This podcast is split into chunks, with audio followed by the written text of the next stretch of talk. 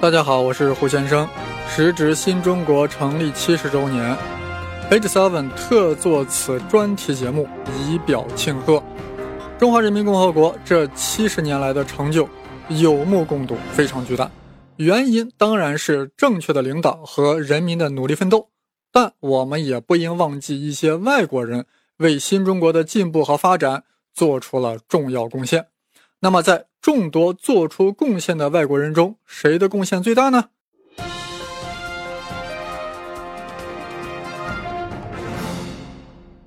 我姑且给出十个候选人，然后由各位听友投票，最终决定谁贡献最大。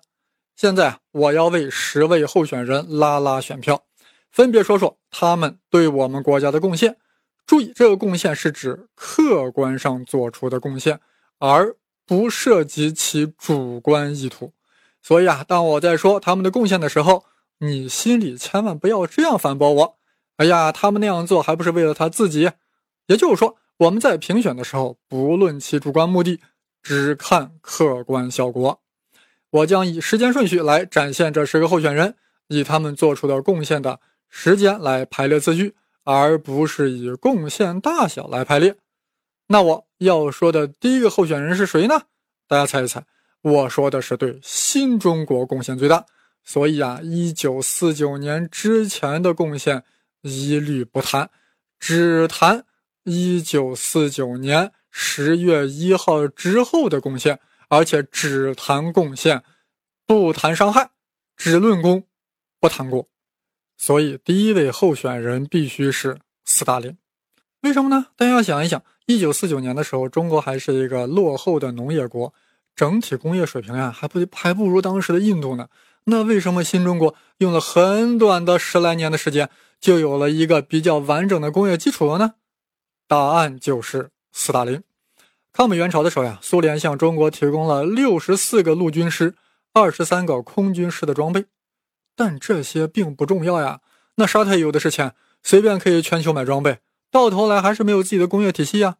关键是，斯大林在一九五一年开始向中国援建工业项目，首批五十多个，涵盖了什么电力、钢铁、机械等等。过两年又决定再增加九十一个，包含了什么冶炼、煤矿、炼油等等。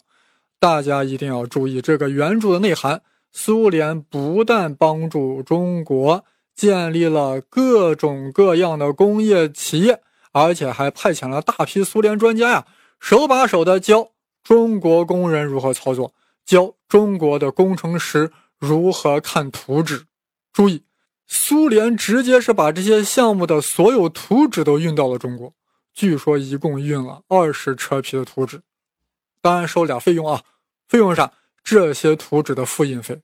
也就是说，苏联将整个其工业复制到了中国。各位朋友，这种援助在人类历史上是空前的，但并没有绝后，因为斯大林的继任者对华援助更加猛烈，他就是我要说的第二位候选人。赫鲁晓夫，斯大林突然去世了，赫鲁晓夫上台，在国内和社会主义大家庭中的威望不高，需要毛润之为他多点几个赞。为此，赫鲁晓夫啊决议大幅度增加援助，把斯大林有所保留的工业也都和盘端了出来，又援建了十五个项目。弗罗西洛夫元帅都疯了呀！你赫鲁晓夫这样做，我们苏联经济难以承受呀！再一个，你也不能把我们的家底儿都透给对方吧？但赫鲁晓夫说了，非但如此，不能让中国人感受到我们苏联人的友谊。啊，在这里啊，我必须要给赫鲁晓夫点个赞。就连他在联合国脱下皮鞋猛敲桌子的行为，我都感到特别的帅。后来啊，赫鲁晓夫到了北京，对毛润之说：“啊，你们还需要什么援助吗？”润之说：“啊，我们呀，还需要制造原子弹的技术。”哎呦，这下子把赫鲁晓夫给难住了。国之重器，岂能送人？回到苏联后，赫鲁晓夫呀，越想越不对劲儿。我在苏共地位还不稳，如果润之不给我点赞，我岂不完蛋？于是不顾苏联军方的坚决反对，开始对中国提供原子弹的制造技术。听到这里，你们是否愿意为赫鲁晓夫投上一票？当然，后来中苏两国翻脸了。苏联的贡献也就结束了。但再后来，没有被点赞、没有被继续点赞的赫鲁晓夫在国内啊也下台了。但是其他国家的贡献开始了。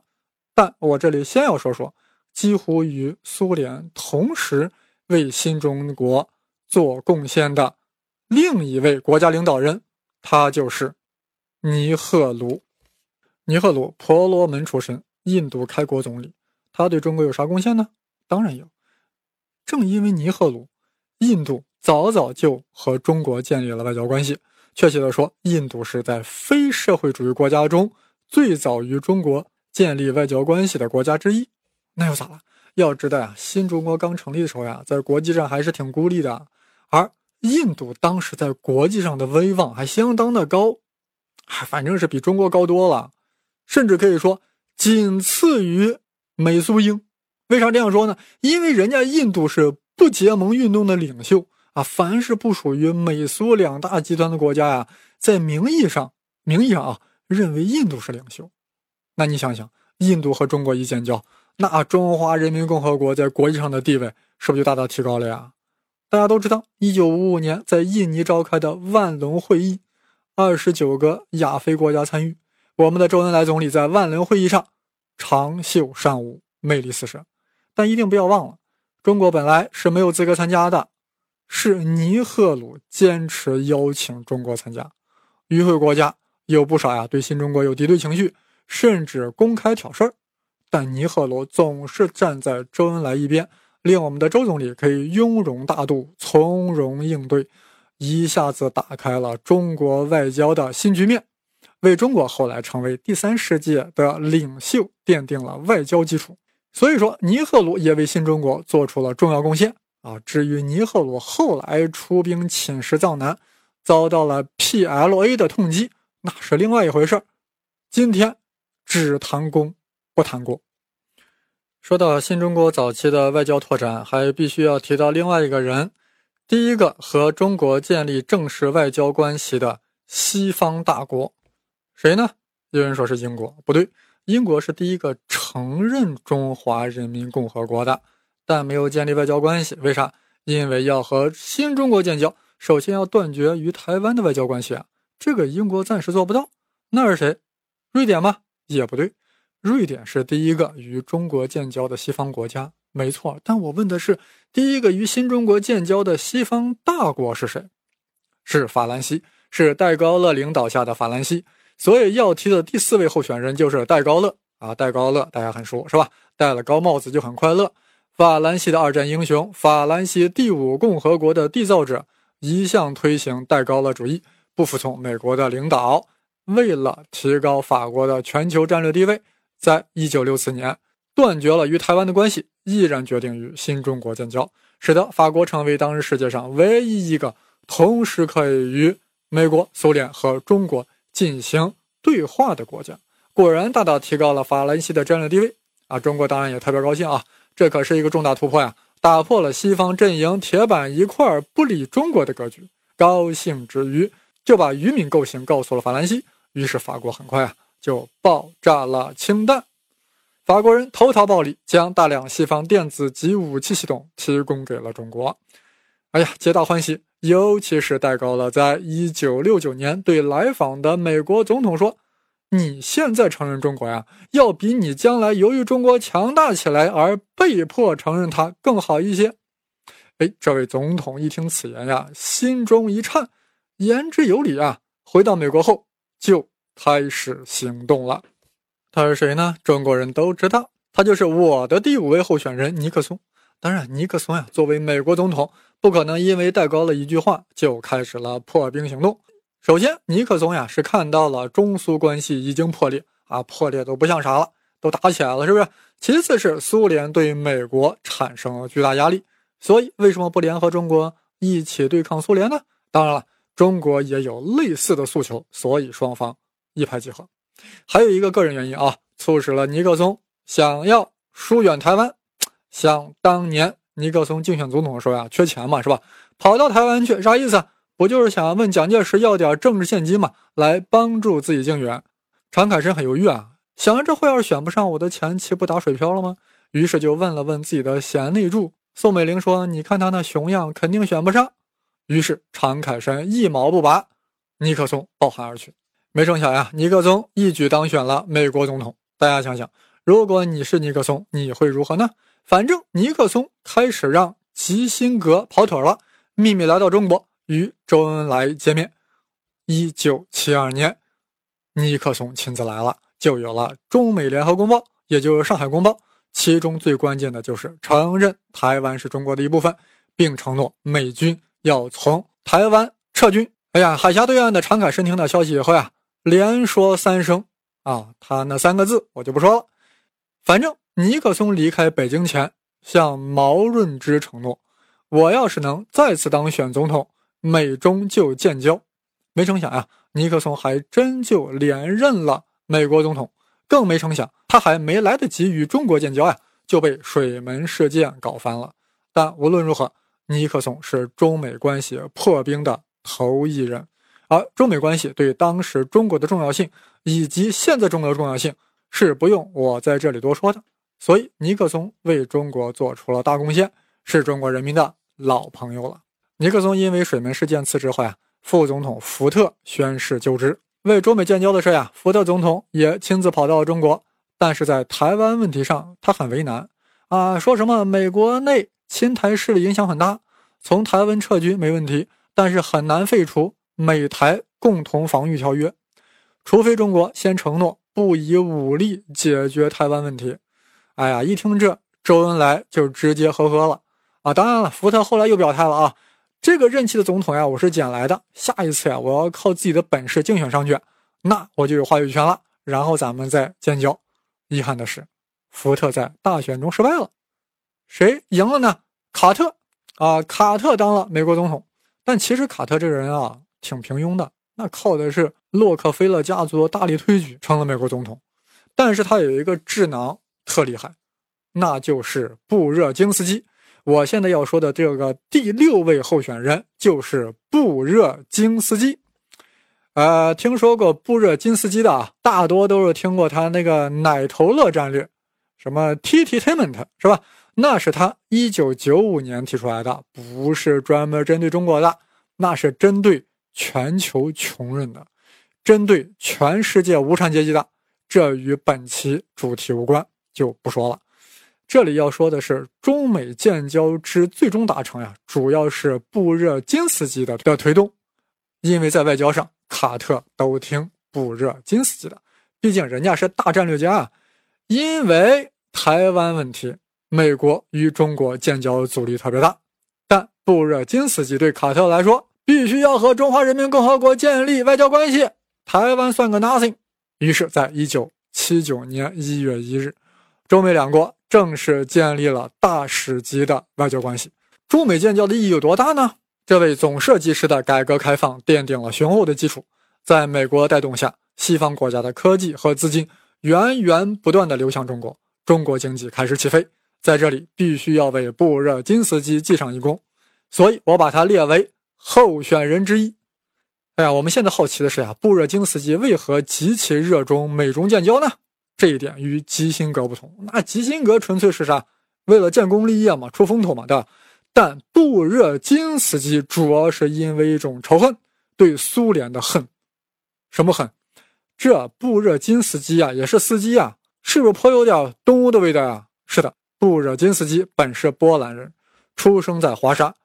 就在他小的时候，德国闪击波兰，同时呢，苏军也在侵入波兰，两国将波兰瓜分了。这在小布心里埋下了仇恨的种子，发誓要报复苏联，只有借美国之手才能报复苏联，所以他移民美国，获得哈佛大学博士学位，最终爬上了政治高层，极力劝说卡特总统与新中国建交，从而可以美中联手对付苏联。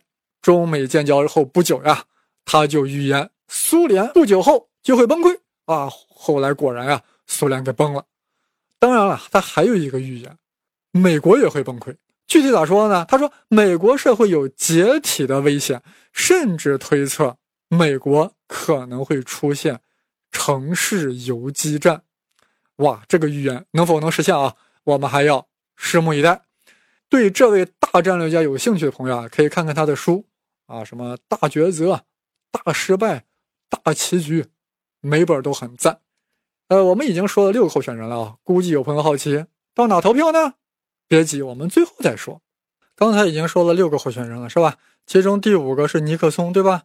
日本一看呀，美国总统都去了，也就坐不住了。刚刚上任的日本首相带着自己的外相，赶忙奔往中国呀，目标就一个，赶快与新中国建立外交关系。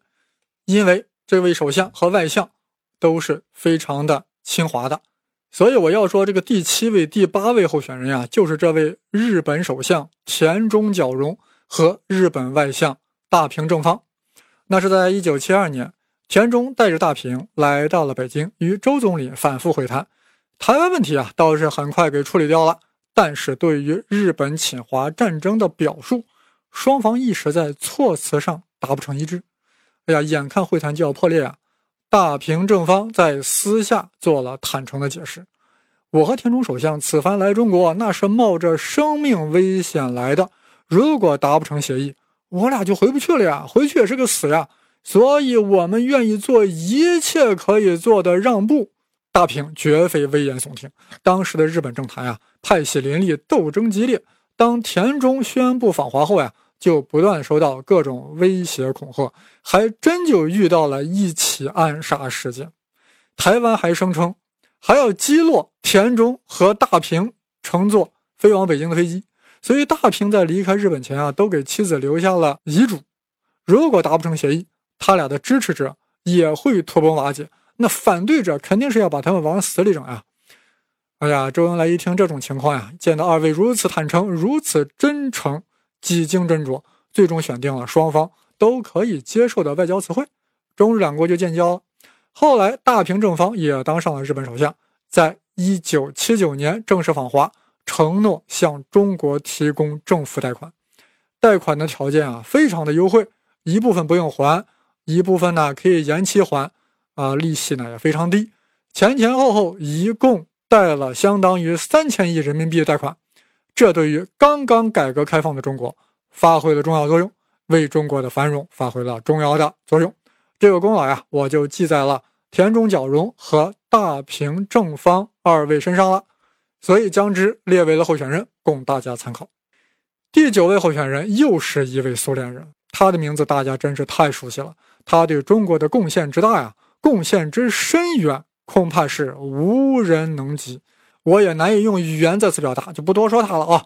而且更加奇妙的是，他在主观上没有一丝一毫为中国做贡献的想法，只是以其 simple 的哪义务，将自己的国家给搞解体了。客观上做出了重大贡献，他就是戈尔巴乔夫，他必须放在候选人的名单上，当仁不让。